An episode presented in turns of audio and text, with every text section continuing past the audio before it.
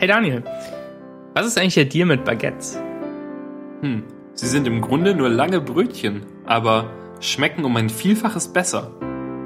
Wow. Du hast recht, ne? Oder? Findest, findest du das auch? Ja, finde ich auch.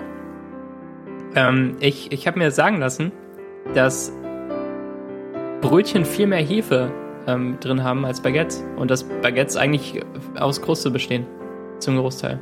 Also der Krustenanteil ist viel höher als äh, beim Brötchen und dann schmeckt es äh, aromatischer und kräftiger und nicht nach dem Inneren vom Brötchen, was eigentlich keinen Geschmack hat. Häufig sind ja Baguettes auch dünner, oder? Also haben einen geringeres, geringeren Durchmesser.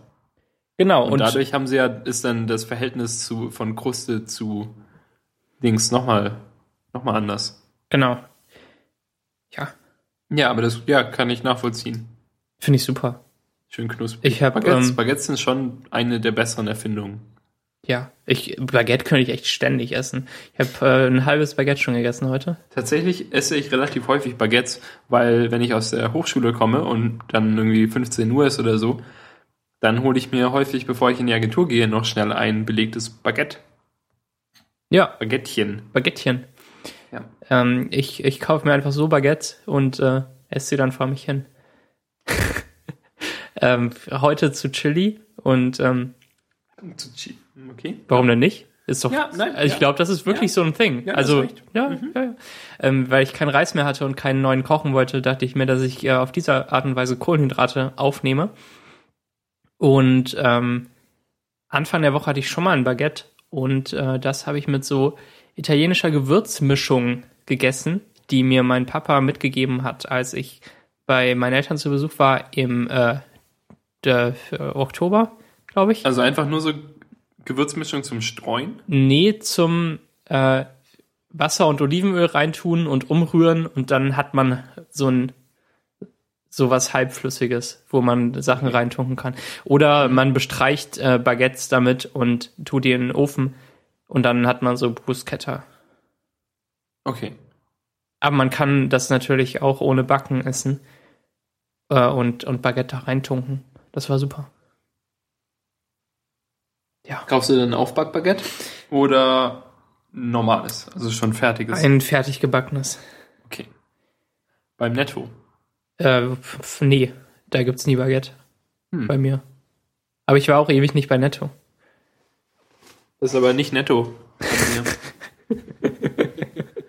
War das jetzt schon die Show? Hallo, äh, lieber Daniel und liebe Hörer. Willkommen bei Konferenz 2 8. Max, Ja. äh, jetzt sind ähm, sechs Wochen vorbei, seit einem Punkt, der sechs Wochen her ist. Erkenne ich aus dem Themendokument. Und in diesen sechs Wochen hast du funktionale und Logikprogrammierung gemacht. Und äh, darüber würde ich gerne irgendwas erfahren. Vielleicht. Ja, genau. Gleich alle ähm, Hörer total abschrecken, denen ich in letzter Zeit erzählt habe, dass der, dass es ja gar nicht mehr so viel um Technik geht, sondern um Kindergarten und Zähneputzen. Ähm, So, so unauffällige, äh, so, so, so normale, so normallos, die du zum Podcast hören gebracht hast. Ja, genau.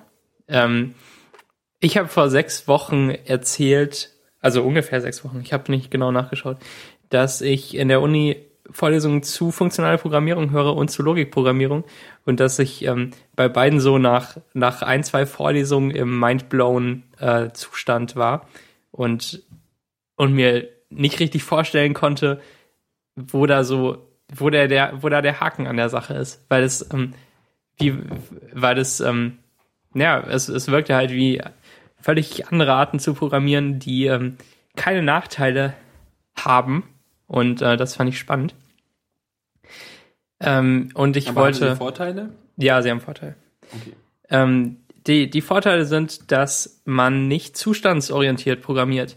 Ähm, und zwar sind ja die ganzen imperativen Sprachen, zum Beispiel Java, ja immer noch recht nah an C dran, dass man halt Befehle untereinander schreibt, die den Speicher manipulieren mit äh, Zuweisungen für Variablen und sowas.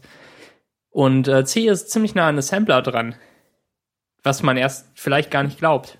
Ähm, aber Assembler funktioniert auch so, dass man ähm, bestimmten Speicherstellen äh, Werte zuweist. und äh, Werte hin und her schiebt und äh, Sachen auf einem Stack sammelt und die dann ähm, wieder darunter holt. Ähm, und das ist recht nah quasi schon an Maschinencode dran. Also die Nullen und Einsen, die der Prozessor dann wirklich versteht. Ähm, und eigentlich ist es doch Unsinn, dass wir jetzt im 21. Jahrhundert, also irgendwie 50 Jahre nach, nachdem man Assembler schreiben musste, dass wir immer noch ein Programmierparadigma verwenden, was so nah daran ist. Also so nah ist total relativ natürlich und man muss nicht Assembler verstehen, um C programmieren zu können oder Java programmieren zu können. Aber es nimmt sich gar nicht so viel. Und das wurde mir erst richtig bewusst, als ich ähm, mir dann diese ersten Vorlesungen angeschaut habe. Ist das so nachvollziehbar? Ähm, so ein bisschen. Ja, was du sagst, äh, stimmt auch total. Mhm. Also wir haben jetzt so ein bisschen ähm, Assembler gemacht in Rechner, Computersysteme. Computersysteme. Ja, ja, genau. Und so hatten wir letzte Woche. Und diese Woche ist es ausgefallen, weil der Beamer kaputt war. Darum war ich heute schon ganz früh zu Hause. Ist absolut lächerlich. Ja, es klingt wie aus einer Sitcom.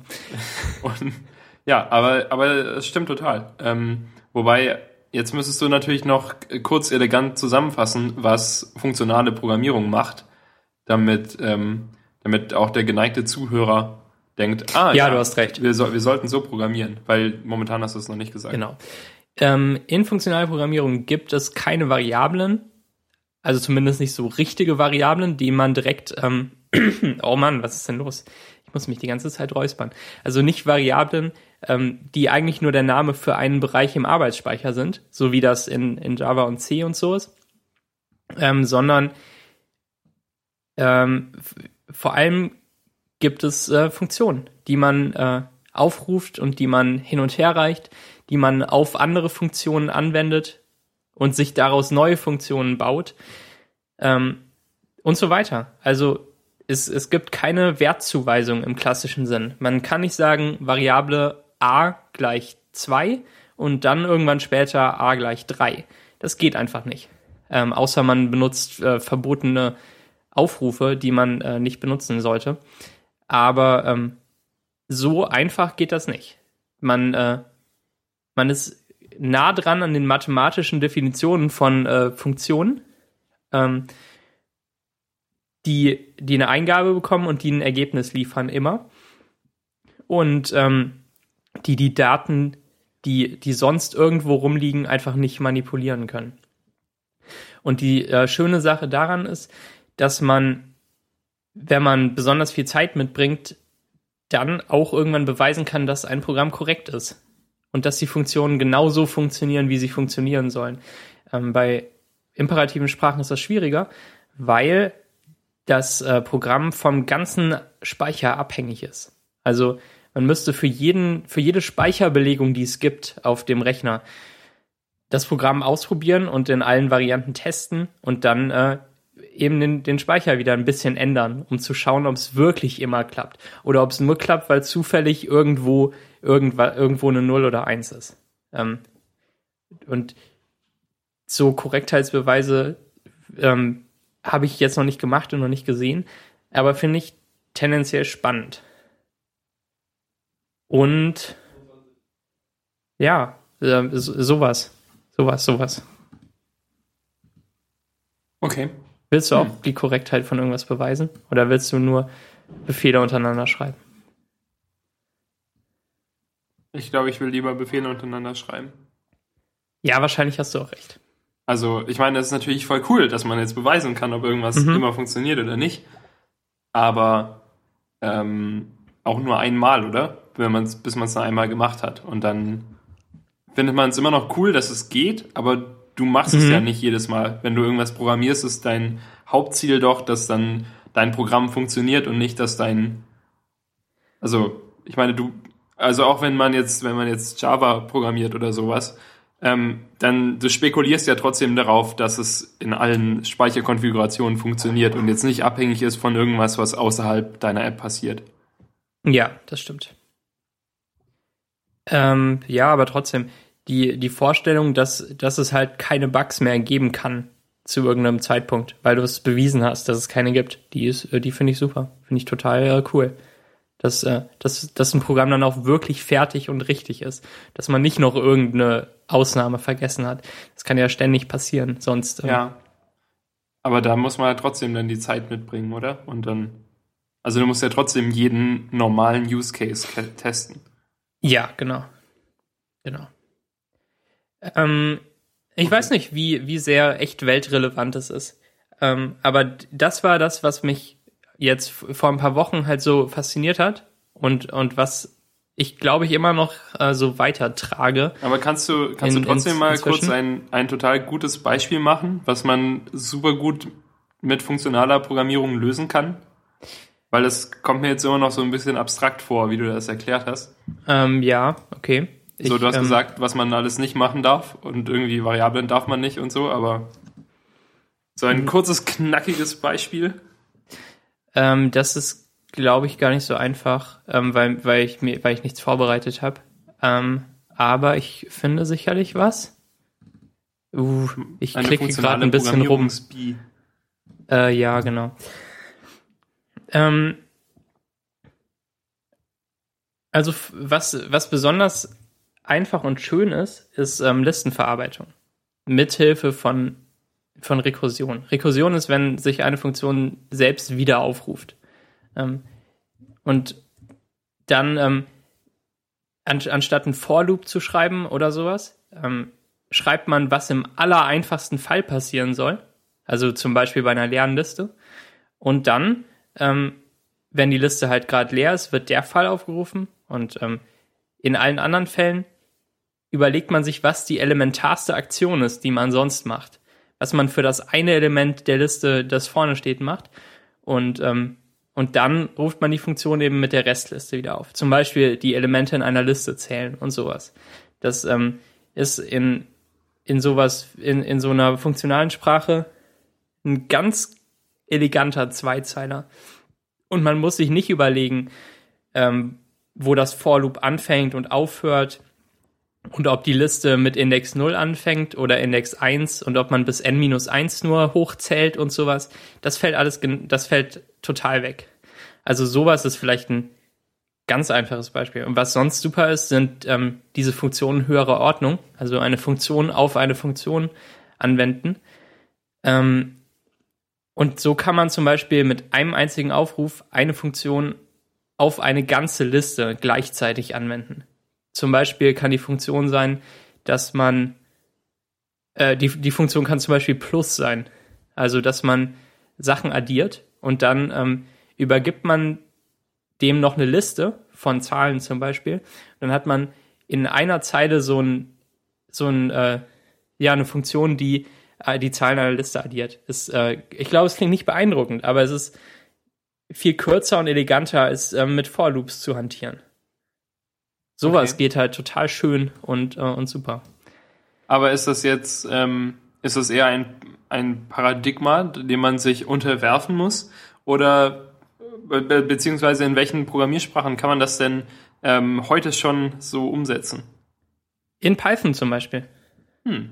Wenn man einfach komplett auf, wer- auf das Gleichheitszeichen verzichtet, dann hat man mehr oder weniger äh, funktionale Okay, Programmierung. aber äh, Moment, das heißt, ähm, um das heißt, wenn ich eine Liste habe und ich diese Liste dann kann da für jedes Element irgendwas addiere, dann mache ich das jedes Mal, wenn ich das brauche, weil ich dann nicht, ich, ich speichere das dann nicht neu ab oder so.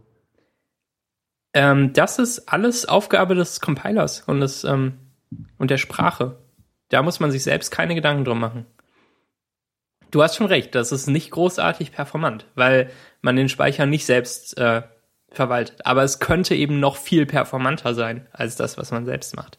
Das, äh, Ah, okay. Da sind einige Trade-offs im Spiel. Und Das heißt, dass ich, dass ich ähm, voraussetze, dass optimalerweise der Compiler sich merken sollte, dass hier wieder das, also dass ich hier das gleiche Ding brauche und das haben, also das bereitstehen haben sollte. ja, genau. Aber es kann und, ja auch und ob er das jetzt macht oder nicht, ist mir egal, aber theoretisch soll, sollte er es können, wenn es super Genau. performant sein soll. Genau. Okay. Ähm, aber man selbst schreibt ja oft auch Sachen, die dann mehrmals aufgerufen werden, weil man es irgendwie nicht überblickt oder nicht, äh, nicht merkt. Und äh, Ich glaube, dass es schon so ungefähr aufs Gleiche rauskommt. Also in, in rein funktionalen Sprachen wie, wie Racket oder Scheme oder so ist es nicht besonders echtweltfähig. Äh, aber in Python zum Beispiel kann man das durchaus machen. Ähm, da habe ich noch nicht viel rumprobiert, aber da freue ich mich drauf, das äh, bald zu tun. Okay. Ähm, hier dieser, ähm, dieser klassische Editor Emacs, der ist zum Beispiel in Lisp geschrieben. Das ist so die, ähm, die standardfunktionale Programmiersprache mit äh, der größten Anhängerschaft.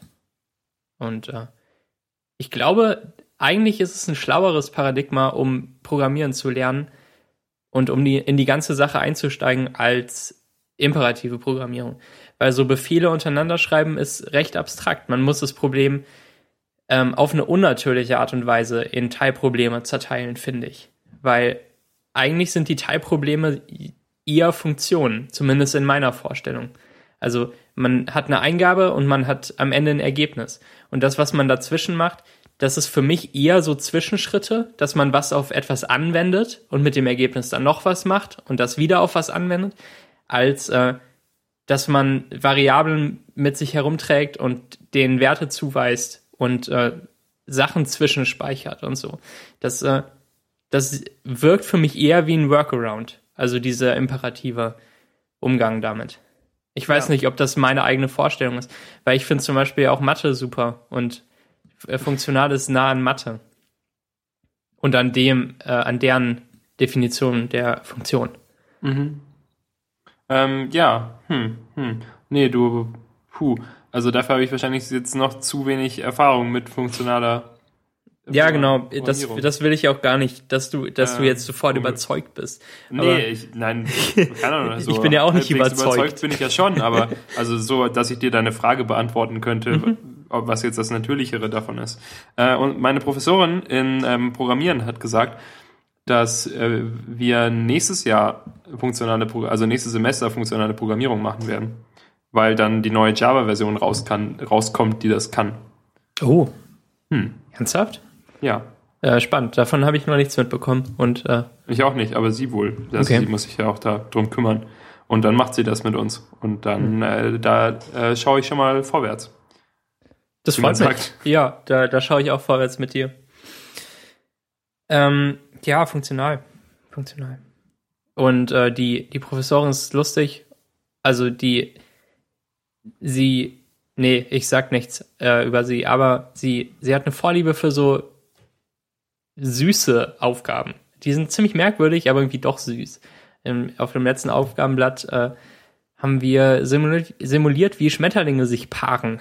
Nicht grafisch, sondern so mit Genen, die äh, dominant und re rezessiv sind und mit, mit so Dominanzregeln und dass man schauen muss, welche Merkmale dann sichtbar sind und, und, und so, äh, ja, de, de, sowas ist immer dabei. Jetzt auf dem nächsten Arbeitsplatz sollen wir ähm, mit Rekursion irgendwelche ähm, weihnachtlichen Sachen zeichnen. Das finde ich ein bisschen dumm, aber werde ich trotzdem tun.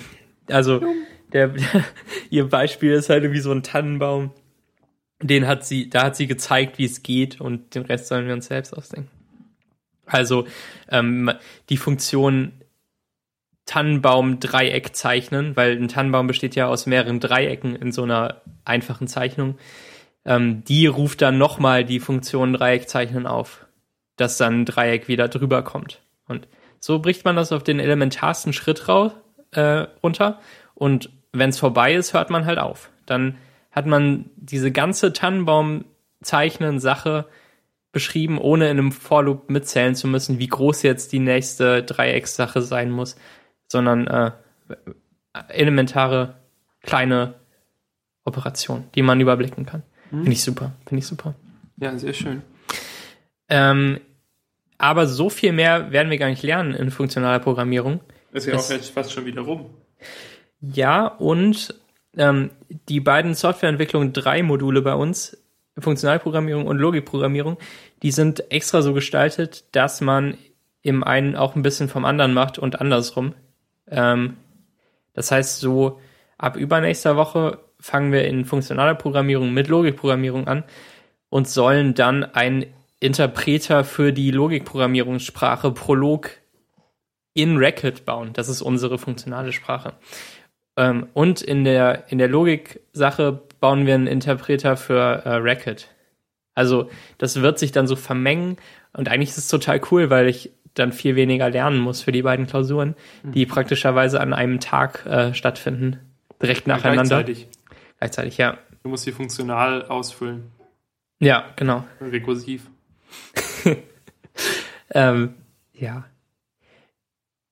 Die Sache mit Logikprogrammierung ist, ähm, also hier funktional ist genauso mächtig wie, wie jeder, ähm, äh, also Turing mächtig ist es. Man, man kann damit alles berechnen, was man mit der Turing-Maschine berechnen kann. Also alles, was man mit imperativer Programmierung berechnen kann. Ähm, Finde ich super, dass es, dass es einfach so geht. Ähm, weil man ja, weil man ja den Eindruck hat, dass man sich Zwischenergebnisse merken muss. Aber eigentlich muss man das nicht. Man kann auch einfach Funktionen haben. Ähm, also das, das Fazit dazu nach sechs Wochen ist, dass ich immer noch begeistert bin und dass ich keine Lust auf die äh, Tannenbäume habe. Aber eigentlich bin ich immer noch begeistert. Und ich, ähm, wenn ich nächstes Mal so ein mittelgroßes äh, Skript vorhab, was ich, was ich bauen will, dann mache ich es nicht einfach schnell und schmutzig äh, imperativ, sondern versuche das funktional. Ähm, und ich glaube, das wird spannend. Dann ähm, erzähle ich noch was zur Logikprogrammierung. Das ist ja die, die andere Vorlesung, die ich belege. Ähm, das funktioniert so, dass man, ähm, also der, der, ähm, der erste Teil von Logikprogrammierung, den man so lernt, der ist recht äh, nah an relationalen Datenbanken dran. Das heißt, äh, man, man, hat, man hat Fakten, die man sich aufschreibt, die entsprechen den Zeilen in einer Datenbanktabelle und man hat Regeln, ähm, die, die dann zum Beispiel die Fakten untereinander in Beziehung setzen. Also man könnte eine, eine Tabelle von Personen haben ähm, und dann irgendwie Vater von als, als Beziehung zwischen diesen Personen sich dazu noch ähm, so Fakten aufschreiben. Das, das wären dann äh, zwei Tabellen in einer relationalen Datenbank. Und dann kann man Operationen darauf äh, anwenden. Und zwar sind das auch Regeln. Und zwar sagt man, wenn x der Vater von y ist, dann ist y das Kind von x. Zum Beispiel. Das ist eine ganz einfache Regel. Und die schreibt man einfach so auf. Fast natürlich sprachlich. Und ähm, dann fragt man, wer ist das Kind von y? Und bekommt Antworten. Und man kann fragen, wer ist das Kind von irgendwem? Und bekommt Antworten. Und, äh, und, und, und in alle Richtungen, wie man möchte. Das, äh, also es ist wie so eine Datenbank-Abfragesprache, nur dass man jede Anfrage, die man stellt, in jede Richtung benutzen kann. Das äh, ist schon ziemlich faszinierend, weil man eben nicht mit Funktionen arbeitet, die eine Eingabe und eine Ausgabe haben, sondern mit Prädikaten, die so an sich entweder wahr oder falsch zurückgeben. Und wenn man eine der, ähm, einen der Parameter unbelegt lässt, dann gibt einem das Prädikat Belegungen für diesen Parameter zurück, so dass es selbst wahr wäre. Ähm, also Vater von XY äh, ist zum Beispiel wahr, wenn, wenn äh, X der Vater von Y ist und so. Also ähm, die, die, diese rela relationale Datenbank-Sache ist da ziemlich drin äh, ver verdingst. Ähm, und wenn man das so hört, denkt man ja nicht, dass es auch Turing-mächtig sei, weil man äh, SQL kennt als Sprache und damit kann man quasi nichts machen, außer sich Zeilen ausgeben lassen und die vielleicht noch zu zählen oder zu gruppieren Aufregen. und sich auf. Oh, Und so 40, äh, also 40 Zeilen lange Einzeiler schreiben, die irgendwas ja, machen. Genau. Left join, Table, Flip. Table Flip in SQL. Gar nicht schlecht. Ähm, also, man macht auch viel mit Rekursion und man hat rekursive Datenstrukturen. Man, man sagt, äh, eine Liste ist entweder eine leere Liste oder eine Liste ist irgendein Element und dann noch eine Liste danach. Das ist die vollständige Definition von der Liste als rekursive Datenstruktur. Und ähm, so so arbeitet man die auch wieder Stück für Stück ab, ganz ähnlich wie in, äh, in Racket, was ich eben erzählt habe. Und dazu kommt dann noch so stromorientierte Verarbeitung. Das heißt, ähm, man, man tippt ein Prädikat ein und man bekommt einen Lösungsvorschlag, also so eine Belegung, für das das Prädikat wahr wäre. Und man fragt entweder nach Alternativen und bekommt mehr oder man lässt es sein und bekommt nicht mehr. Und dann kann man sich so schrittweise Sachen berechnen lassen, wenn man das möchte. Ähm, und naja, da hat meine Faszination schon eher nachgelassen bei, äh, bei Logikprogrammierung, weil ich einfach gar nicht sehe, wie das äh, Echtweltbezug haben könnte. Man kann recht natürlich sprachlich so Regeln aufschreiben, aber, aber so richtig Klick gemacht hat es da bei mir nicht bisher. Vielleicht wird es das auch nie tun, wer weiß. Ähm, diese Regeln können halt nicht immer nur direkt von einer Sache abhängen, sondern man, man kann auch rechnen in den Regeln. Also man kann, ähm, wenn man eine, eine Datenbank von Produkten hat, dann kann man sich ähm, zum Beispiel ein Prädikat namens Durchschnittspreis von Produkten in Kategorie im Jahr schreiben, das die Parameter Kategorie Jahr und äh, Durchschnittspreis eben annimmt. Und wenn der Durchschnittspreis, den man eingibt, stimmt, dann ist es, dann gibt das Prädikat true zurück. Und ähm, ansonsten berechnet es eben diesen Durchschnittspreis. Das ähm, kommt mir oft wie eine umständliche Schreibweise vor, um eine Sache zu machen, die man in der Funktion macht. Aber man behält sich natürlich vor, dass man es in jede äh, Richtung äh, erledigen könnte. Also so, dass man zum Beispiel das Jahr und den Durchschnittspreis angibt und dann die Kategorie dazu findet, zu der das zufällig äh, passt. Das, äh, das kann bestimmt mächtig sein, aber ich sehe das noch nicht so Könntest du da auch ähm, dann zum Beispiel für den Durchschnittspreis einen Ausdruck äh, schreiben, dass du nicht einen genauen Durchschnittspreis sagst, sondern einen Range, Durchschnitt, einen, einen Durchschnittspreis-Range, dass du sagst, alle also wir haben das Jahr 2012 und den Preis zwischen 5 und 20 Euro und dann gibt er alle Kategorien aus, für die das zutrifft. Dann würde man das Prädikat aufrufen, ähm, einfach so mit Kategorie Jahr und Durchschnittspreis nicht instanziert, also so, dass er einem alle Belegungen dafür liefert, dass er alle Kategorien durchgeht und alle Jahre und sich die Preise holt. Und ähm, dann würde man als zusätzliche Bedingung in der Abfrage noch dazu schreiben, dass der Durchschnittspreis in dem Range sein soll. Okay. Oh, ich, ich werde ja irgendwie doch wieder krank. Das ist ganz ja, schlimm. Schön. Nee, nicht schön. Na toll. Scheiß äh, Weihnachtsstimmung. Das ist dran schuld. Ja, genau. Der Jugendstil. Ja, ne? Ganz ehrlich. Also in, in ähm, man schreibt die in Prolog, das ist so die eine Logik-Programmierungssprache.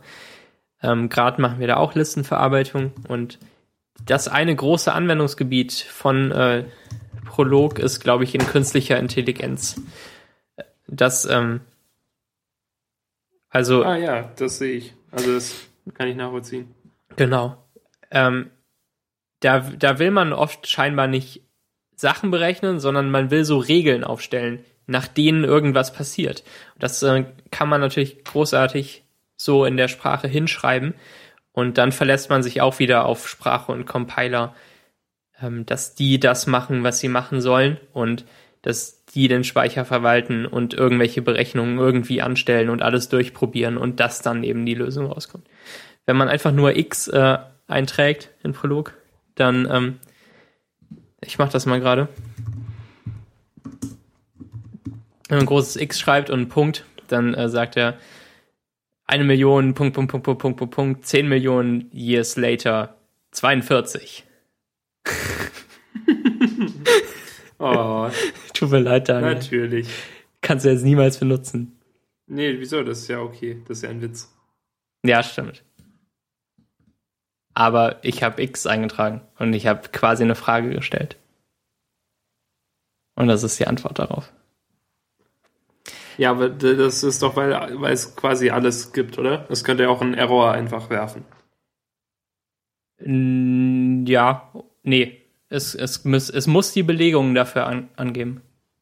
Ja, aber es könnte ja jede Belegung sein. Ja, also, genau. Oder? Ja, Und darum sollte es einen Error ausgeben, dass es jede Belegung ist und dass er niemals fertig sein könnte mit Rechnen. ja, aber er könnte mir eine Alternative direkt sagen. Ja, 42. Ja, aber ich kann nicht nach Alternativen fragen, leider. Hm, okay. Nee, ist schon okay, ist lustig, ist, ist schon okay. Ja, ist schon okay. Also jetzt ge- gedacht, ich springe jetzt auf und Ja, zerschmettere ein paar Sachen. Tableflip. Ähm, ja, und sonst habe ich äh, noch so ein Datenbankmodul. Also die, ähm, die Module, die ich gewählt habe, die sind eigentlich schon ziemlich schlau, weil sie sich so untereinander überschneiden, dass ich eigentlich für keins richtig lernen muss am Ende, wenn ich dann innerhalb von fünf Tagen meine, meine halt fünf. Klausuren schreibe. Ja, genau. Also ich lerne einen großen Klumpen so und aus dem äh, leite ich mir dann alle Klausuren ab. das wird lustig. Stimmt gar nicht mit fünf Tagen, sind glaube ich acht oder so. Naja, Ja, aber schön, dass es dir gefällt und so. Bin mal gespannt, was da das nächste Jahr ähm, bereit hält für mich. Ja, also wenn ihr, wenn ihr wirklich so ganz rein funktional programmiert, ohne Zuweisung, dann, ähm, ich glaube, dann kann es so für mindblown äh, Erlebnisse sorgen. Wenn man zwischendurch dann doch noch Zuweisungen macht, so Das wie es im echten, im echten Leben passiert es halt so, dass, äh, dass man nie rein funktional programmiert. Es gibt kaum Sprachen, die nur funktional erlauben. Selbst in Lisp, äh, in Lisp kann man Zuweisungen machen, wenn man möchte, glaube ich. Weiß ich nicht genau. In Racket geht's auf jeden Fall. Und in Python natürlich auch. Ähm, und dass man dann noch so ein bisschen objektorientiert dazu nimmt und so. Ähm, das ist ja wahrscheinlich auch schlau so. Aber ich finde jetzt dieses rein funktionale großartig. Wahrscheinlich, weil wir noch keine großen Projekte machen, für die man ähm, sonst Spaghetti-Code schreibt. Aber ich finde es großartig. Ja, programmier doch mal ähm, deinen Blog mit funktionaler Programmiersprache. Äh, Habe ich gesehen, gestern irgendwie so, in, in Haskell gibt's ein, äh, ein an irgendein so Ruby-Ding angelehnten äh, Static Page Generator. Auf Hacker News oder so war der. Sah nett aus. Und äh, ist, das ist ja auch wieder sowas. Eingabe kommt rein, Ausgabe kommt raus. Was man zwischendurch macht, ist eine Funktion. Naja. Erzähl du doch mal. Ich? Ja, Hm. Soll ich was über meinen Fernseher erzählen? finde ich spannend. Ja, oder? Also Ja. jetzt, Ja. wo alle, ich meine, jetzt sind, sind, haben eh schon alle Hörer abgeschaltet. Also kann ich jetzt auch über meinen Fernseher sprechen. Ist ja von Samsung. ja, Ist ja ein Smart TV. ja. Echt? Weißt du, ja, weißt du, weißt du, welcher Buchstabe von Smart TV für das Logo benutzt wurde? Ähm, das Logo ist irgendwie so ein Würfel in komischer Perspektive, oder? Ist es so ein O oder so? Irgendwie so komisch sieht das aus. Nee, wir, nee, das ist ein anderes Logo. Aber ich glaube, es kommt auch davor. Jedenfalls ist es das M. Ah, okay, ich sehe es. Doch, es ist so ein Würfel. Die, ja, aber Ja, ne? kein O. Ja, aber es ist ähm, sechseckig und man könnte auch ein O daraus machen, wenn man wollte. Ja, aber, ähm, Aber wenn es ich ist die das M. Frage, welcher Buchstabe Ja, ja. von Smart TV benutzt wurde, dann ist O halt. Ich habe mir nur das Logo gemerkt und ich habe nicht schnell genug gedacht. Ja, aber du hast recht, das ist das M. Ja, das ist ein bisschen komisch, aber äh, ist okay. Das, äh, das Logo, nur das Logo finde ich Wie hübsch. Samsung Smart TV. Ja, es ist hübsch. Äh, Aber es sieht dumm Fern- aus, so in der Mitte, also von Smart TV. Da sieht's dumm aus. Ja. Aber nur das M ist hübsch. Das M ist ein bisschen breit. Ja, muss ja ein Würfel auch. sein. Ja, äh, jedenfalls. Sorry. dieser, ich verlinke dann auch mal hier das Ding nachher. Ähm, äh, dieses M ist auch in der, in der Mitte der Fernbedienung. Dann, da ist das M halt weiß, aber der Würfel hat trotzdem die Farben. Und wenn ich dann da drauf drücke, dann kommt die Smart TV Oberfläche. Und Ja. wenn ich nicht da drauf drücke, dann kann ich vollkommen ignorieren, dass es ein Smart TV ist. Okay. Und es ist einfach ein normaler TV. Smart TV heißt, dass ich mich für Twitter einloggen, in Twitter einloggen kann und Tweets lesen kann. Ah, okay. Dafür brauche ich aber einen Samsung-Account, Und, und Samsung speichert dann die, die oder bekommt dann halt wahrscheinlich die, ähm, die OAuth-Daten für, äh, für Twitter oder so Ja. und kann sich dann au- authentifizieren. So muss man dann, das große Benefit ist dann natürlich, dass man seinen, seine Account-Sachen für Facebook und Twitter und so nicht überall eingeben muss, sondern dass man die dann irgendwie in online einträgt, wenn man sich so einen Account macht.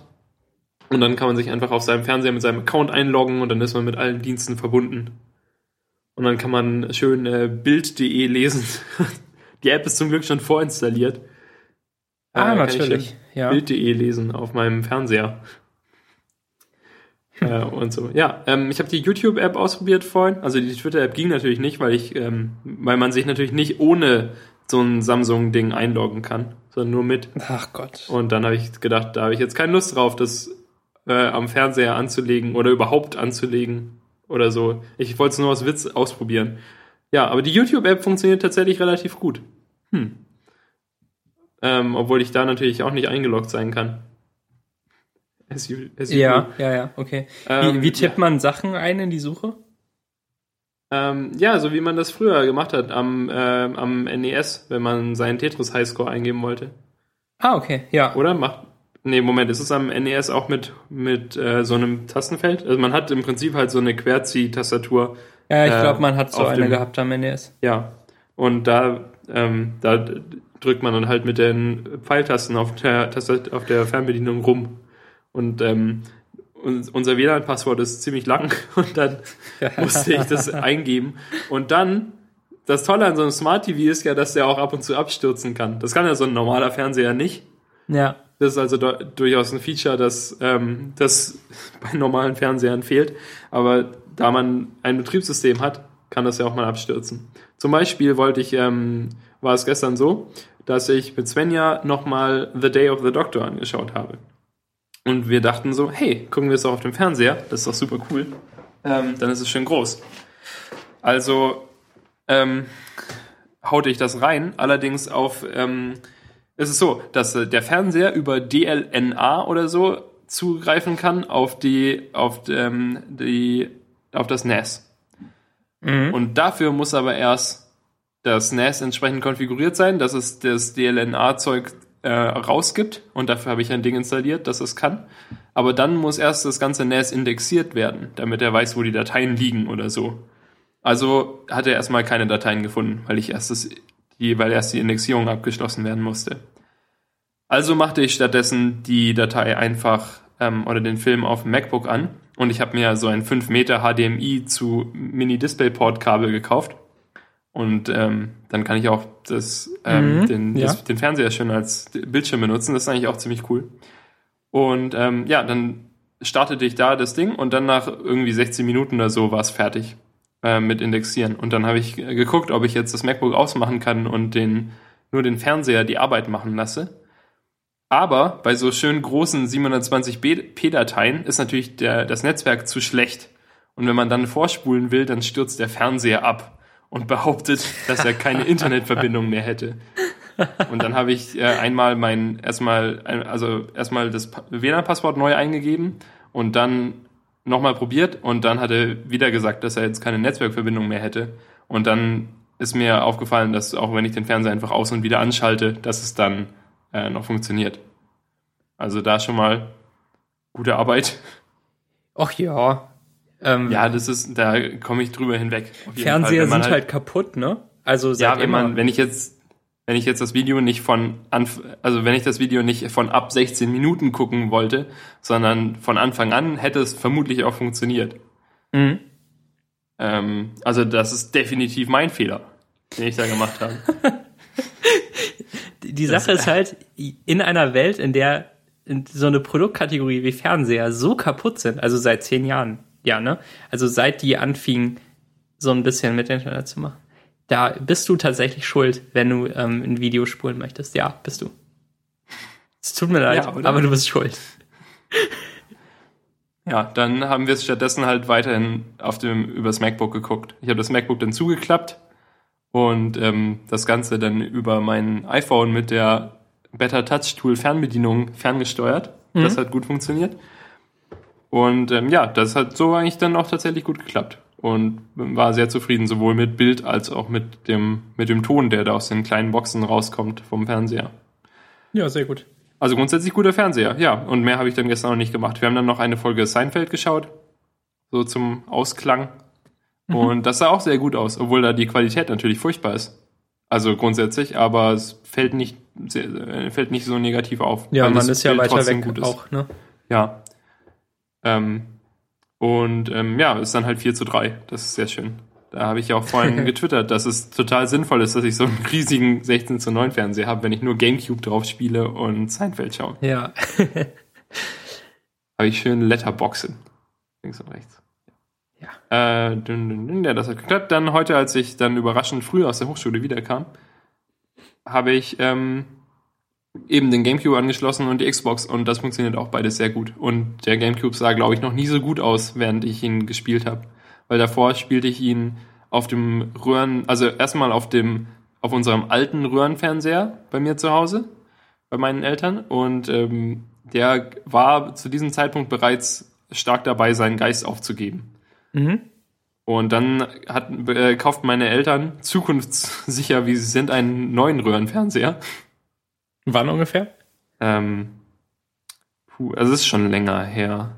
Ich habe den GameCube 2000, wahrscheinlich so 2007 okay. oder so. Also das ist nicht so viel länger her. Also ja. schon, also es ist eher bemerkenswert, sich zu dem Zeitpunkt einen Röhrenfernseher zu kaufen. Ja, das dachte ich auch. Aber der war halt, aber auf der anderen Seite waren natürlich Röhrenfernseher zu diesem Zeitpunkt auch bereits äh, stark runtergesetzt, weil sie niemand mehr wollte. Ja.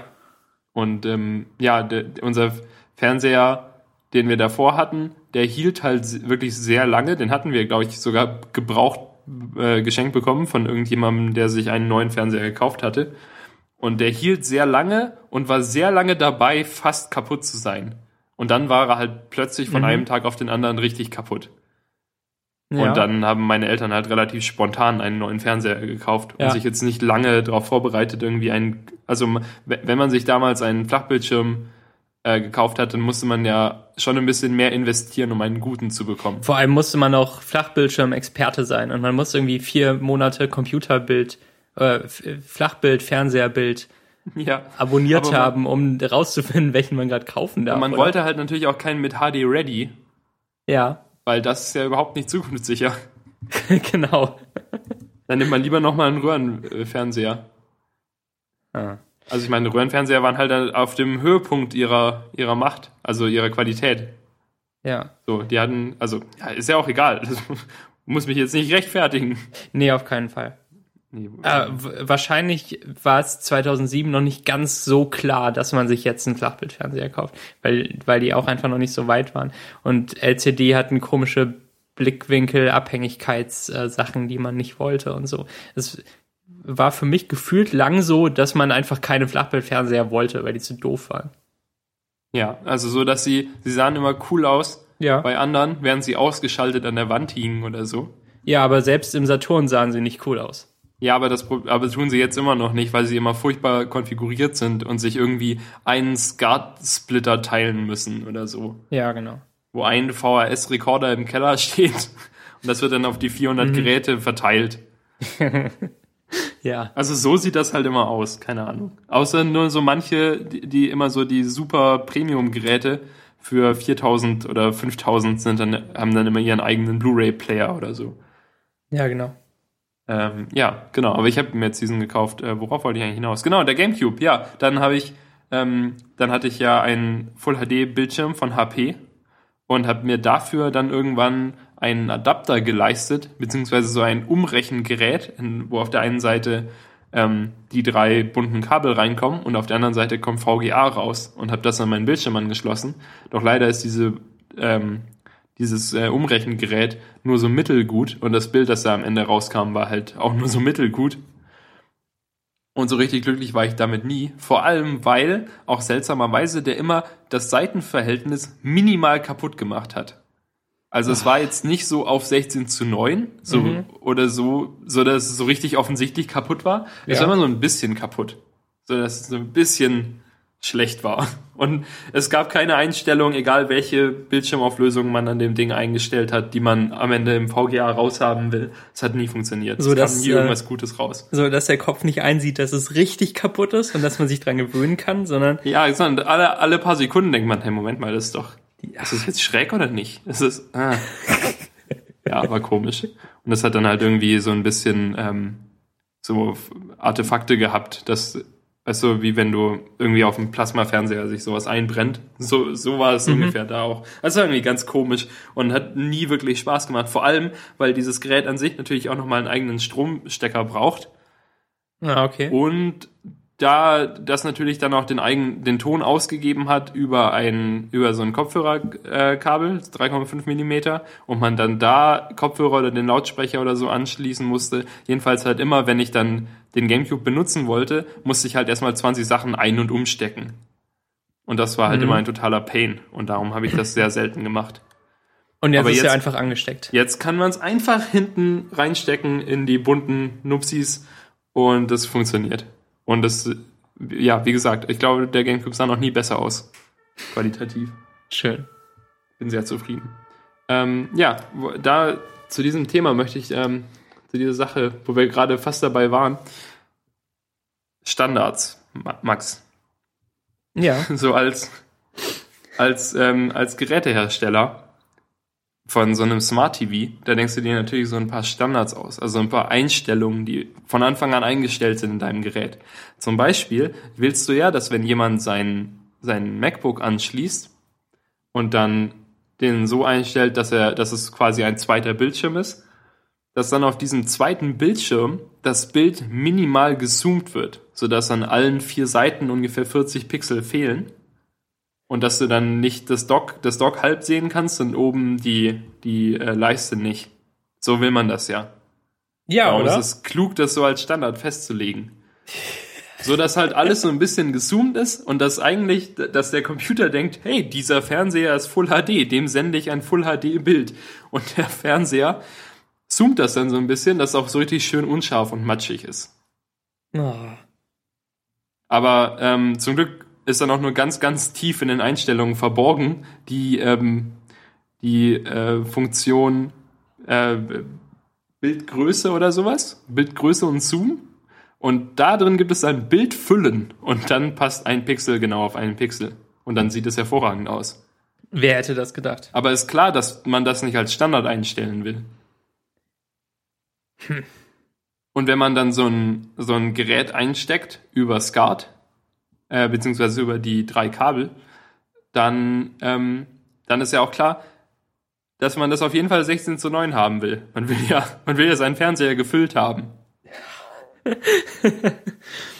Also erstmal habe ich das noch, dann auch noch umgestellt, dass ich jetzt so ein bisschen Letterbox bin an der, an der Seite. Kann man einstellen als Präferenz für, für die einzelnen Anschlüsse? Ja. Ah, okay, immerhin. Du kannst auch unterschiedliche ähm, Farbtonmodi einstellen für die unterschiedlichen Ein Anschlüsse. Du kannst irgendwie alles einzeln pro Anschluss festlegen. Das ist ziemlich gut. Das stelle ich mir schrecklich vor im Interface, aber ist gut, dass es geht. Ja, man macht es ja auch zum Glück nur einmal. Ja, das stimmt. Also es ist auch so, dass du halt immer das einstellst, wo du gerade bist. Du drückst irgendwie auf der Festplatte, auf der, auf der Fernbedienung das, äh, das Source-Ding und dann sagst du, welches Source du haben möchtest. Mhm. Und so. Also das, das ist eigentlich schon ganz okay. Die, ich habe das Gefühl, äh, der, das Interface reagiert so ein bisschen zu langsam. Irgendwie so 300 Millisekunden Delay, wenn du drückst, dann kommt halt der Ton und dann macht das. Ja. Und es ist nicht so richtig snappy, wie man es gerne hätte, aber vielleicht liegt das auch irgendwie an Infrarot-Sachen oder keine Ahnung. An deiner Ungeduld. Oder meiner Ungeduld. Ja, es ist, ähm, es ist auf jeden Fall okay genug. Mhm. Äh, dann weiterer Fun Fact. Das rechts unten leuchtet es rot, wenn es ausgeschaltet ist. Und wenn man den Fernseher aussteckt, dann blinkt es rot. Was? Ja. Was? Wenn man den Fernseher, wenn man die Kippleiste ausschält und den Fernseher aussteckt, dann blinkt es rot.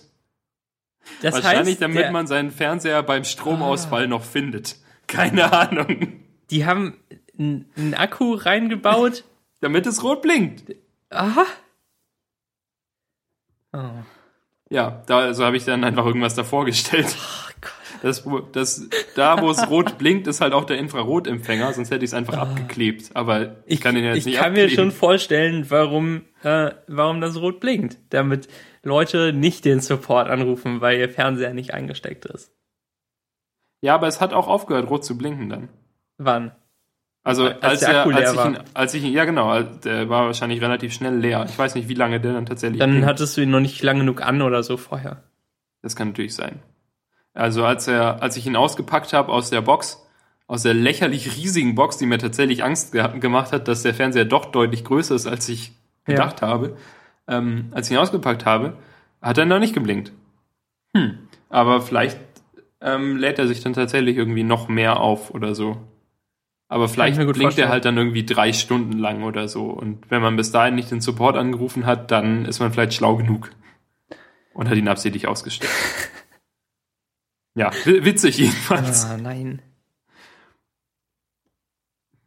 Ja, und ähm, sonst bin ich mit den Anschlüssen davon tatsächlich sehr zufrieden, weil ich halt mich freue, dass ich den Gamecube anschließen kann und ähm, ja, sonst hat er halt irgendwie 1000 HDMI-Anschlüsse.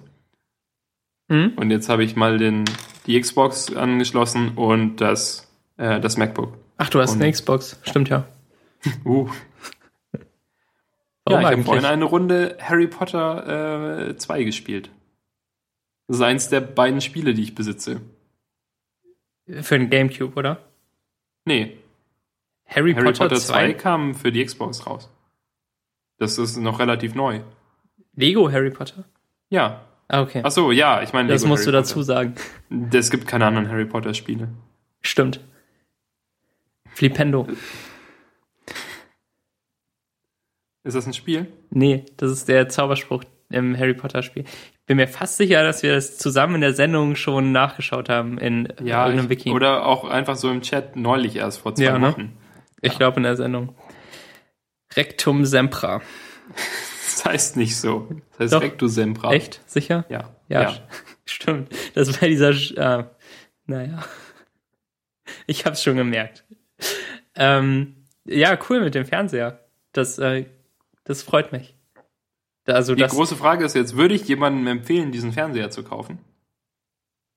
ich rate mal, äh, ja. Ja, wür- würde ich ja. Obwohl er, also sobald man mal seine Sachen so konfiguriert hat, wie man das gerne hätte, ähm, und hinnimmt, dass er rot blinkt, dann ist er eigentlich wirklich ein absolut okayer Fernseher. Wenn der jetzt auch in eurem Wohnzimmer dann stehen sollte, ähm, dann ist ja auch das rote Leuchten oder Blinken absolut vernachlässigbar. Ja. Ja, genau. Und ähm, ich habe einfach den genommen, der kein 3D hat. Und der hat auch nur, nur 100 Hertz, was ja total auffällt. Mhm. Äh, also ich merke die ganze Zeit, dass es so richtig Flackert, ne? und, und stockt. Ja, es ja, wenn sich da die, die Bildzeilen neu aufbauen, weiß gar nicht, wie die das machen mit dem Bild, mit dem Lichtpunkt, der hinten so durchrast. Ja. Ähm, ja, dann, ja, keine Ahnung. Braucht man wirklich 400 Hertz, Max? Ähm, ich weiß ich nicht. Hast du ähm, irgendeinen Film schon mal gesehen mit HFR im Kino? Ja, ich auch nicht. Also manche Leute sagen, das ist super geil und manche Aber sagen, Moment. es flackert komisch. Aber Max, Ja, HFR ist ja auch nur 48 Frames pro Sekunde. ja, stimmt. Also, das kann mein Echt, Fernseher das sind nur zweimal. 48? Dann, Ja, dann nehme ich alles zurück. Der, ja, genau. Für ja, mich war das doch so bei, immer so- beim Hobbit so. Ja, habe ich nicht gesehen. Hobbit wurde in 48 Frames pro Sekunde gedreht. Ich habe ihn auch in einem Kino gesehen, es nur 24 kann. Also da hat es Mhm. absolut normal ausgesehen. Aber es waren halt dann 48 statt 24. Und bei ähm, irgendwie das Problem, das da dadurch entsteht, ist, dass es total wie so eine Seifenoper aussieht, weil sich alles so weich bewegt. Ja, okay. Also das habe ich irgendwie gehört. Und dass die ganzen Kostüme und sowas alle unecht aussehen, weil man halt, weil es zu echt fällt und man dann halt sieht, dass es unecht ist. Ah, okay.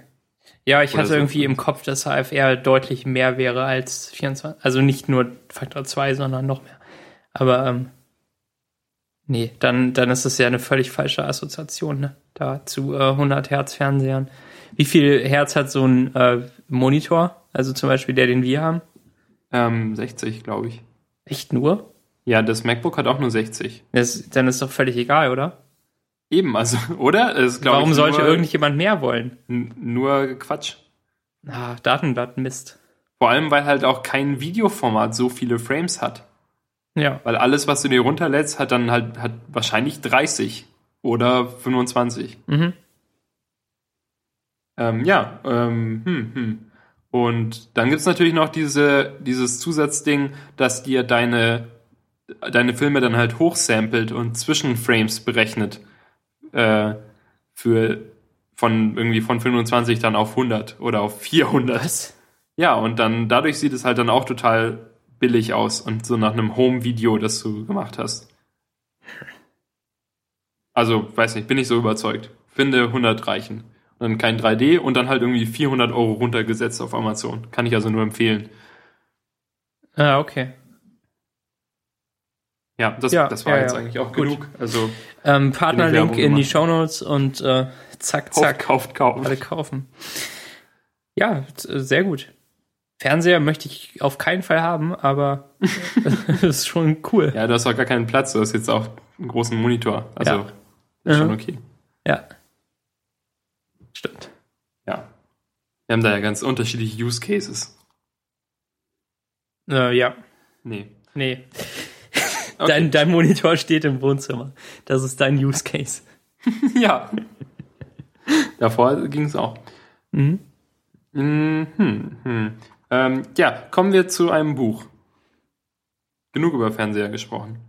Endlich mal wieder die klassischen Medien, die unsere Eltern approven.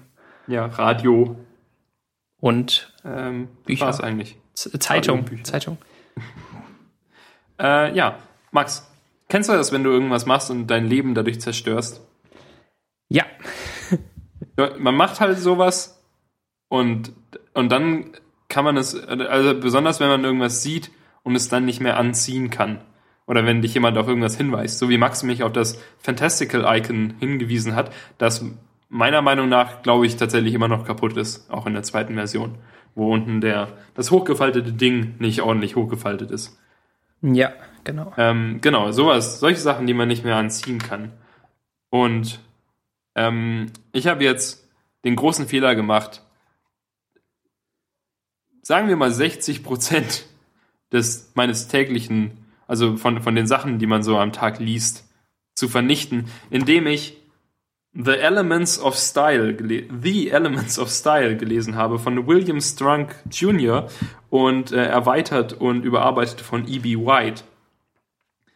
Äh, das Buch wurde neulich ähm, kurz angesprochen in einer Folge von The Talk Show, wo äh, Merlin Mann zu Gast war. Und ähm, John Gruber und Merlin sprachen darüber, über dieses Buch, dass ähm, Merlin in, ans College kam oder so und gedacht hat, dass er voll gut schreiben kann und dann wurde er erstmal voll fertig gemacht von seinem Professor und dann hat er irgendwie so, ein Schreib, so eine Schreibcoach-Frau, die ihm dieses Buch aufgezwungen hat und dann hat er es gelesen und dann wurde ihm, wurde ihm alles klar und bewusst. Oder? Kannst, du- stimmt das so? Ähm, ich glaube, so ähnlich. Also er hat ein anderes Buch von ihr bekommen. Aber The Elements of Style sollte auch jeder lesen vom College oder so, meinte. meinte Okay. Merlin. Hm. Ja, Aber dieses andere Buch, das halt auch fast so heißt. Ja, ich habe das auch in meiner Amazon-Wunschliste noch. Mhm. Äh, ich hoffe, dass ich es zu Weihnachten bekomme von irgendjemandem. Reich- Reichst du deine Amazon-Wunschliste rum? So? Eltern und. An meine Eltern und meine Oma, ja. Ah, okay, cool. Äh, On Writing Well von Stimmt. William Zinser. Genau, das haben die dann zusammen durchgearbeitet. Äh, auf Amazon äh, wird, wird das auch zu Elements of Style empfohlen, dass man das dazu kauft direkt. Ja, stimmt. Schön. Oh, The Elements of Style ist wäre für 75 Cent auf, ähm, auf dem Kindle gegangen. Ich habe es halt in echt, aber ich glaube, das ist okay, weil es eher so ein Nachschlagewerk ist. Und jemand sagt in einer Rezension, dass es furchtbares, furchtbare Formatierung des E-Books ist. Ah, okay, dann Okay, nicht. Dann bin ich, glaube ich, zufrieden. Ja, war auch nicht so teuer. Äh, ja, das ist ein kurzes Buch, das hat irgendwie nur äh, 80 relevante Seiten. Und dann halt noch irgendwie ähm, 20 Seiten äh, Glossar, die man ja nicht lesen muss, Mhm. unbedingt. Also da steht halt äh, Adjective, a word that modifies, quantifies, bla bla bla. Mhm. Okay. Ja, The Elements of Style ist ein Buch, das in mehrere Teile untergli untergliedert ist. Und zwar äh, in mh, hm, fünf. Es gibt erst Element Elementary Rules of Usage.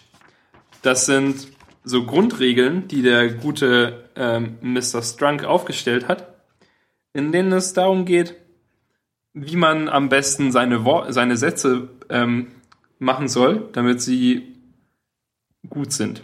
Also vor allem grammatikalische Sachen. Dass wenn man drei Sachen äh, verknüpft, zum Beispiel sagt man red, white and blue, dass man dann ein Komma nach jedes Wort macht, auch, auch hinter white, also auch vor einem and kommt ein Komma. Solche Regeln stehen da halt drin. Das ist ähm, für den deutschen Leser vielleicht nicht so interessant. Ich habe mich da, musste mich da so ein bisschen durchkauen, weil mhm. es natürlich sich ein bisschen zieht, weil es auch nicht so unbedingt relevant ist, wenn man nicht so viel in Englisch schreibt.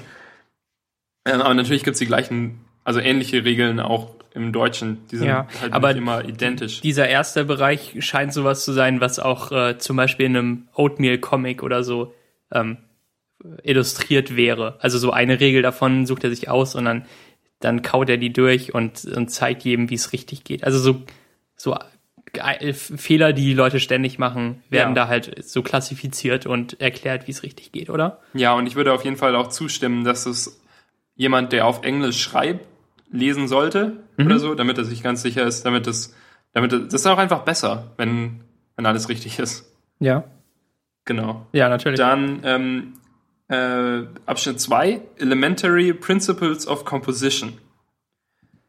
Zum, da geht es halt darum, wie lang ein Paragraph sein sollte und wie wichtig ein Paragraph ist. Und dass man in aktiver, äh, in aktiver, also dass man das aktiv benutzen soll.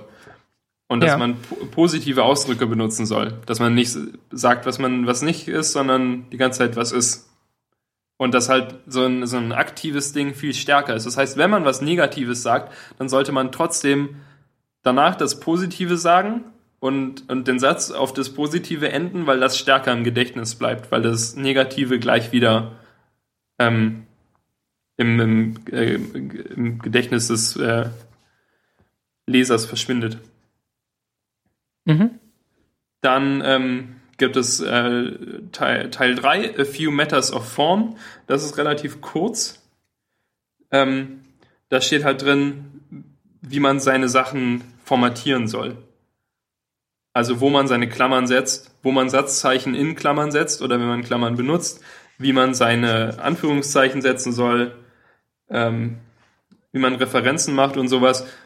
Ähm, ja, also das ist, glaube ich, auch gut zu wissen, vor allem wenn man halt irgendwie was Wissenschaftliches abgibt oder so, dass man das dann auf jeden Fall gleich richtig macht.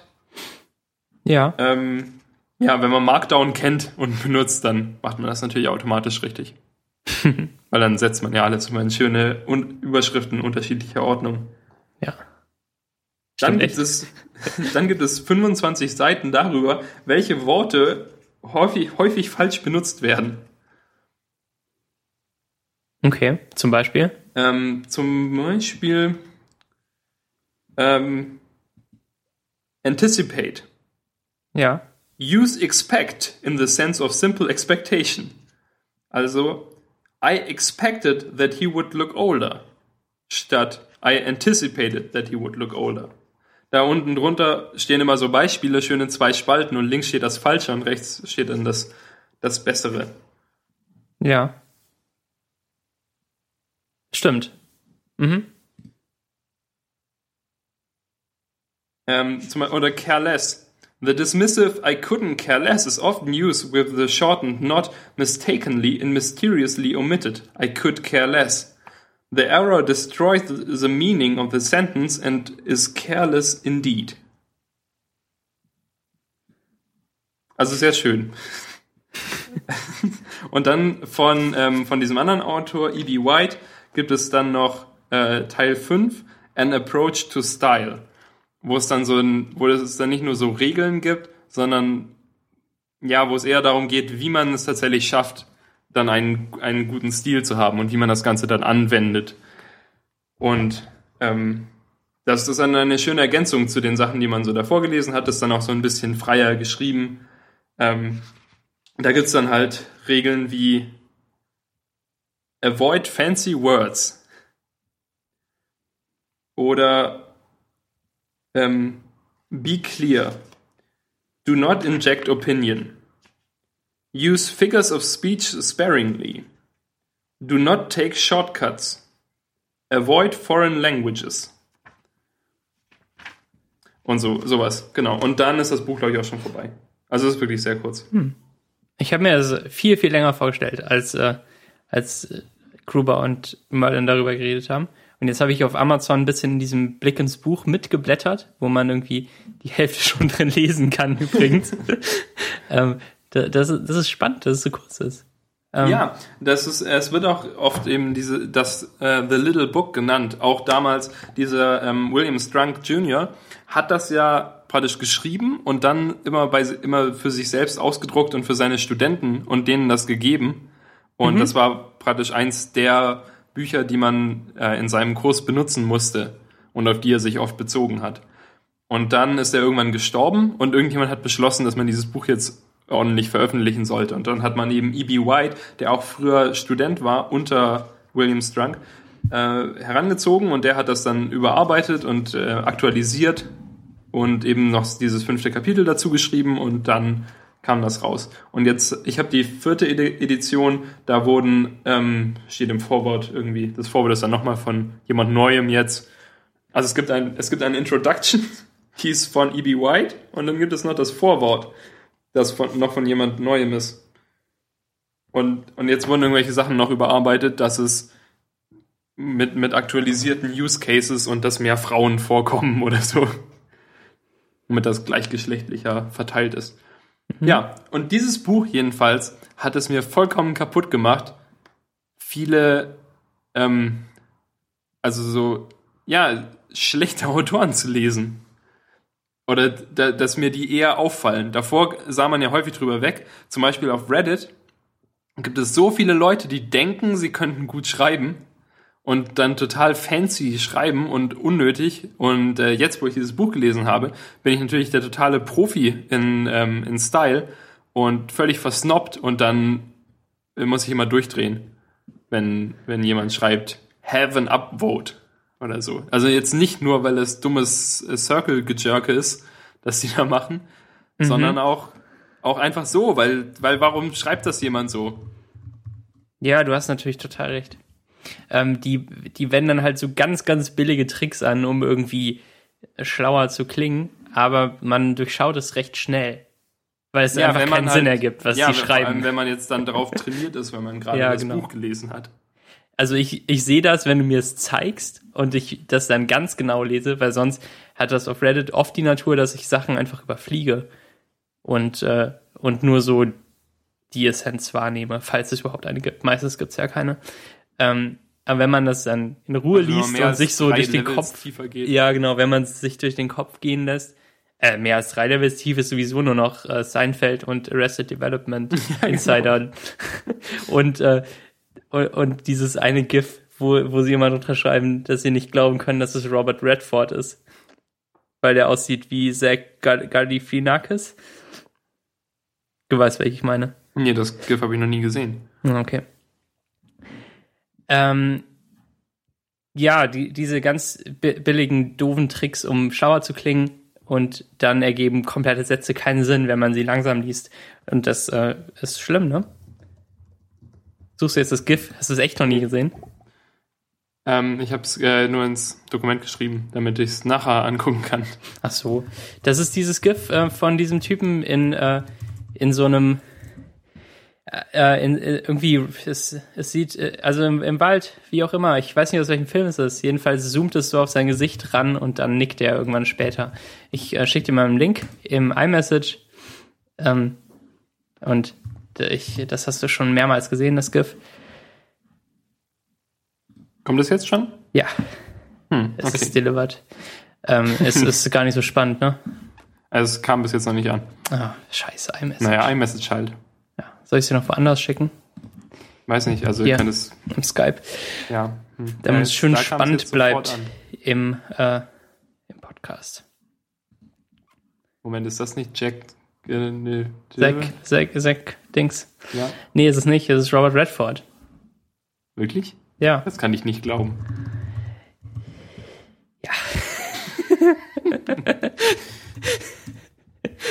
Es tut mir total leid.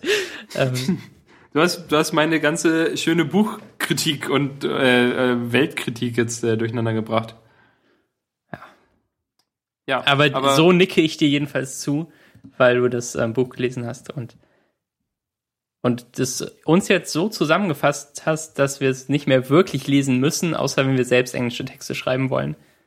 Nee, Ich Oder? würde sagen, dass die diese diese generellen Sachen mit dem hier äh, General Approach to Style und sowas schon für alles gilt. Also für für jeden, der irgendwas schreibt. Okay. Dieser, also diese grammatikalischen Regeln sind exklusiv zu, England. Ja. Oder zu englischsprachigen Sachen auf jeden Fall. Aber so Regeln wie, dass man die aktive Voice benutzen soll oder dass man Statements in eine, eine positive Form äh, umwandeln soll und unnütze Worte überspringen, das ist natürlich auch, auch für Ja. Deutschland äh, relevant. Also das kann man auch in, in der deutschen Sprache machen. Ja, man kann es sicherlich machen, aber ich glaube, auf Deutsch sind so Sachen wie längere Nebensätze viel, viel normaler und okayer als ähm, auf Englisch. Ja, aber es kommt ja nicht nur darauf an, ob du einen Nebensatz hast oder nicht, sondern auch an welcher Stelle du jetzt den ansetzt oder ob du den Ja. da tatsächlich brauchst und halt, Aber dass du nee, nicht ich glaube nicht. um irgendwelche Sachen rumreden sollst oder es kompli- verkomplizieren Hm. sollst, weil man kann auf, man kann auf, also der Autor sagt auch, dass man auf jeden Fall Nebensätze benutzen darf und er hat nichts gegen Nebensätze, aber er hat etwas dagegen, wenn man einen Nebensatz irgendwann anfangen, anfangen lässt und damit einen Satz kapu- also einen, den Hauptsatz kaputt reißt an einer ungünstigen Stelle. Mhm. Und wenn man dann irgendwie abschweift im Nebensatz und dann irgendwie wieder zurückkommt und dann den Satz nochmal lesen muss, weil man nicht mehr weiß, Ja, wie das er stimmt natürlich hat. auch. Und das gibt's im Deutschen halt auch. Ja, okay, sowas stimmt dann in jeder Sprache. Aber ähm, ich, ich habe so verstanden, dass er sagt, denk vor jedem Nebensatz nach, ob du den wirklich brauchst. Kann, kann man das so zusammendingsen, äh, ähm, zusammenfassen, paraphrasieren? Naja, also äh, soll man doch auch, oder? Du, wenn du den Nebensatz nicht brauchst, kannst du ihn weglassen. Du musst den Nebensatz ja nicht machen, weil Ja. du jetzt denkst, es wäre echt schön, hier einen Nebensatz zu haben. Aber Dann es würde muss- dieser Satz deutlich besser klingen. Aber er scheint dafür zu sein, dass man dann einfach das in einen neuen eigenständigen Satz packt. Ja, das sagt er ganz am Anfang irgendwann und dann später relativiert er es in, Okay. in der nächsten Regel oder so. Ja, dann kann es sein, dass ich jetzt gerade den Anfang überflogen habe, weil ich habe auch schon kurz reingelesen.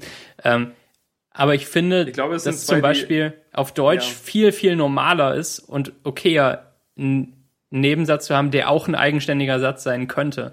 Und ich mache das selbst auch oft, und zwar, weil ich es sinnvoll finde. Und, und ganz bewusst, nicht nur, weil ich es so gewohnt bin. Und ich habe keine Lust, mir das ausreden zu lassen. Es gibt zum Beispiel Regel 6, do not break sentences in two, wo er sagt, dass man Nebensätze machen soll, statt dass man aus einem Satz zwei Sätze macht oder so. Okay. Na gut. Das, äh, das beruhigt mich. Aber es gibt natürlich äh, trotzdem diese Sache, dass du einfach, dass man irgendwie um Sachen rumredet, wie zum Beispiel hier in dem Beispiel, ähm, ähm, there is no doubt but that. Und das ist zu lang. Und da kann man Sachen weglassen und einfach sagen, no doubt. Ja. Oh, und sowas, ja. Ähm, gru grundsätzlich. Also, hm. Ja, ich würde nicht sagen, dass es so extrem ist, wie du es gerade Ja, okay. dargestellt hast. Sehe ich ein. Ähm, im. Im Drumherumreden bin ich ja sowieso Spezialist und Lies mal deinen Artikel über Chips vor. in, in der Metashow. Ähm, Da freue ich mich drauf. okay. Ah, ich weiß nicht. Aber ich habe, also ich persönlich habe zum Beispiel überhaupt kein Bedürfnis, dass mein Schreibstil jetzt so einem Buch entspricht von einem, der sich viele Gedanken drüber gemacht hat und der auch recht hat, wahrscheinlich in, in den allermeisten Fällen. Aber ähm, ich, ich mag meinen Stil immer noch so, wie er ist und ich habe keine Ambitionen, dass ich, ähm, dass ich gut schreibe und dass, dass es Leuten gefällt, die mich nicht kennen oder so. Das will ich alles gar nicht erreichen.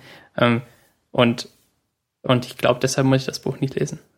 Okay, und wenn wir jetzt diesen Satz um, in diesem Satz Worte ersetzen und Schreibstil durch Computerbenutzungsstil ersetzen und dann sagen, dass nicht du den gesagt hast, sondern irgendjemanden, den du beobachtest und dessen Computerbenutzungsverhalten du kritisierst. Ja. Ähm, Nee. Ich will meinen Computer nicht besser benutzen. Ich mag, dass mein Dock so groß ist und ich will mir das auf keinen Fall von so einem Informatikstudenten aus Hamburg äh, schlecht reden lassen. wenn, wenn man zehn Stunden am Tag vor einem Computer sitzt und die ganze Zeit oben rechts äh, die Update-Notification ist, dann glaube ich, dass es das eigene Leben verbessert, wenn man sie wegklickt. Aber ich glaube Ja. nicht, dass es mein Leben verbessert, wenn ich weniger Nebensätze schreibe. Ähm, ja, so. Aber vielleicht verbessert es mein Leben doch. Ich weiß es nicht genau. Ich Das glaube halt auch nicht, auch dass ich ganz, ganz schlimm schreibe. Also ich würde sagen, dass ich, dass ich schon Nee, Teil der keinen Fall, Regeln aber so. es ist auch, auch auf keinen Fall ein 100-Seiten-Buch darüber, dass du keine Nebensätze schreiben ja, sollst. du hast total recht und ich äh, konzentriere mich viel zu sehr auf diesen einen Punkt, der mich persönlich angreift, Und der gar nicht stimmt. der gar nicht stimmt.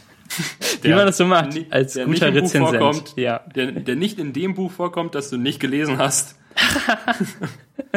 genau. Auch sehr interessant, mich darüber zu unterhalten. Finde ich auch. So wie in dem Buch drin steht, dass man auf jeden Fall ein Glas Milch trinken soll, jeden Tag. Ähm, ja, Da kann ich dieses Buch nicht äh, unterstützen. tut mir leid, Daniel, dass, ähm, dass ich das noch nicht gelesen habe. Ja, vielleicht mache ich das doch. Du kannst es mir ja mal ausleihen. Vielleicht kann Michael es sich ja kaufen und es dir schenken. Und dann kannst du es verleihen. Ja, mache ich. Sehr gut. Hm. Wollen wir dann einfach die Folge beenden? Was ist? Ja, oder? Keine Lust mehr. War schon. Bist jetzt beleidigt. Nee, ich bin überhaupt nicht beleidigt. Ich bin, äh, ich bin vielleicht sogar ein bisschen zu aufgebracht. Zu unbeleidigt. Hier steht äh, Regel 17. Do not inject opinion. Ja, und, und, und was macht er mit seinem Buch die ganze Zeit? Das ist ja nicht seine Opinion, das ist ja die Wahrheit. D- ah, Seine Regeln, die er aufstehen, äh, stellt, sind die Wahrheit. Ja, Das sagt, Bedürfnis hat er. Das ist aber schon ziemlich Opinion. Ja, es hängt drauf ab, was für ein was für ein äh, was für ein äh, Stil du schreibst. Ja. Also wenn du halt ein informatives, also wenn du ein wissenschaftliches informatives Werk schreibst, dann schreibst du ja auf eine gewisse Weise über deine Meinung. Also so, ich habe das recherchiert und darum bin ich der Meinung, dass es in Berlin 400.000 Hunde gibt. Ja. Aber auf der anderen Seite sollst du halt nicht schreiben, und das finde ich scheiße, denn Hunde stinken. Wie der Typ im Referat, von dem ich schon mehrmals erzählt habe, glaube ich. Bei mir im, im Sommer mit der Pizzapause. Die gute alte Pizzapause. Ja. Naja. Nee, du hast schon recht. Also, und, ähm, und äh, Williams Trunk hat auch schon recht. Ja, und ich, ich würde dir auf jeden Fall gönnen, dieses Buch zu lesen, allein schon, weil du danach nichts mehr im Internet lesen kannst. Da habe ich viel mehr Weil- Zeit. Ja, weil alles ist kaputt. Aber ich habe so viel mehr Zeit. Was ich damit alles anstellen könnte. Hm. Schenkst du mir das zu Weihnachten? Das Buch? Ja. Ja, vielleicht. Ah, ah. ich dachte, du schenkst mir was anderes, äh, cooleres. Wer weiß. Ähm, wenn, äh, wenn du Nein sagst, dann muss es mir einer der Hörer zu Weihnachten schenken. Und am Ende bekommst du 40 Mal The Elements of Style. Ja, dann kann ich die für zwei Cent in, zu Trade-In schicken. nee, Michael hat mir erklärt, 85 übrigens. Michael hat mir erklärt, dass, ähm, dass wenn, wenn man Sachen so gebraucht kauft, so Bücher, dann Ja. kosten die ja häufig irgendwie einen Cent Ja? und drei Euro Versand. Mhm. Und die drei Euro sind vorgegeben von Amazon. Du kannst die nicht niedriger machen als drei Euro. Ein Versand von England, wo die meisten dieser Bücherverkäufer sitzen, nach Deutschland kostet aber nur auf die billigste Variante 65 Cent. Das heißt, und ein Cent ist halt der Mindestpreis, den so ein Buch kostet. Mhm. Das heißt, du zahlst in Wirklichkeit halt eher 2,35 Euro oder 36 für das Buch und dann ist der Rest Shipping. Mhm. Und du zahlst nicht wirklich einen Cent für das Buch und drei Euro, Euro Shipping. Ah, Das okay. Ist, das ist das Geheimnis. Ist Das, egal. das man ergibt viel mehr Sinn. viel- ja, man Geld, zahlt ja aber- immer noch Shipping. Aber Genau. so weiß man ein bisschen, was dahinter ist. Das fand ich sehr interessant. Eine, eine der besseren Fun Facts, den Michael mir erzählt hat. Genau. Viele andere Fun Facts stimmen nämlich nicht, wenn man sie nachträglich recherchiert. No, so Beispiel 1. turns out. Laut Michel gibt es in Deutschland nur drei Paternoster. Turns out, das stimmt nicht. Es gibt irgendwie hunderte Paternoster. Es gibt eine ganze Wikipedia-Seite darüber, wo die aufgelistet sind. Ah, okay. Was aber stimmt ist, dass es nur drei, also dass es irgendwie, dass Paternoster Neubauen verboten ist und nur drei neu gebaut wurden, seitdem sie verboten wurden. Oder so. Also irgendwo steckt da schon ein Kern Wahrheit. Zweiter Fun Fact, der falsch war, ist, dass er gesagt hat, dass in The Day of the Doctor ähm, diese, ähm, wo, wo die TARDISe im Weltall herumfliegen, dass das immer das gleiche TARDIS-Modell sei. Aber tatsächlich habe ich gestern, als ich es angeguckt habe, oder nachdem ich fertig war, nochmal zurückgespult und die nochmal angeguckt und dann immer auf Pause gemacht und es sind immer die richtigen Modelle. Also es sind unterschiedliche Modelle. Und nicht das gleiche 3D-Ding. Ja, so viel dazu. Na gut, dann hören wir Fertig doch auf, oder? gedemütigt. Ja, alle gedemütigt in deinem Ja. Umfeld. Ähm, ja, gut, ne? Also, die P- Podcast, Freunde. Das ist doch großartig, oder? Wir reden hier ins Internet und, und äh, ja, Ja. wow. Ähm, wenn, ich, wenn, du, wenn wir das nächste Mal eine Live-Folge machen hier, dann können wir uns auch schön vor meinen Fernseher setzen und dort das Konferenz zu 8 Logo einblenden. uh, Wäre das nicht was? das wäre was. Ich weiß nicht genau was, aber Da, das wäre was, ja. Ähm, ich danke alle für eure Aufmerksamkeit. Ihr habt ganz schön lange durchgehalten. Ähm, finde ich cool. Ja, finde ich cool. Danke. Ähm, ihr folgt uns bei Twitter, Konferenz 28 und schaltet auch die Meta-Folge ein, die direkt hier nachkommt in eurem Podcast-Client. Bis zum nächsten Mal. tschüss. Tschüss.